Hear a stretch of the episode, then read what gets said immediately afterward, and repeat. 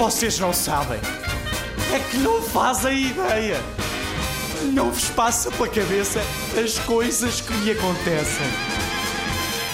Outro dia fui tocar a campainha da casa do Senhor Branco, meu vizinho. Quando o dono da casa abriu, disse-lhe logo: Bom dia, olha, eu vinha só saber se precisa de ajuda para tirar a minha bola do seu quintal. Mais tarde, toca à porta da minha casa. Uh! Quando a minha mãe vai para abrir, eu chego perto dela e digo: Se for uma senhora com um balde de tinta na cabeça, diz-lhe que eu não estou cá, se faz favor.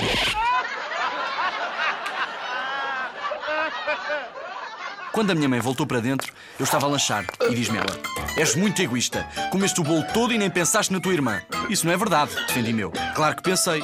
Até mim engasgando para acabar antes que ela chegasse. Adaptado das mil piadas irresistíveis do Jerónimo Stilton. da editorial Presença.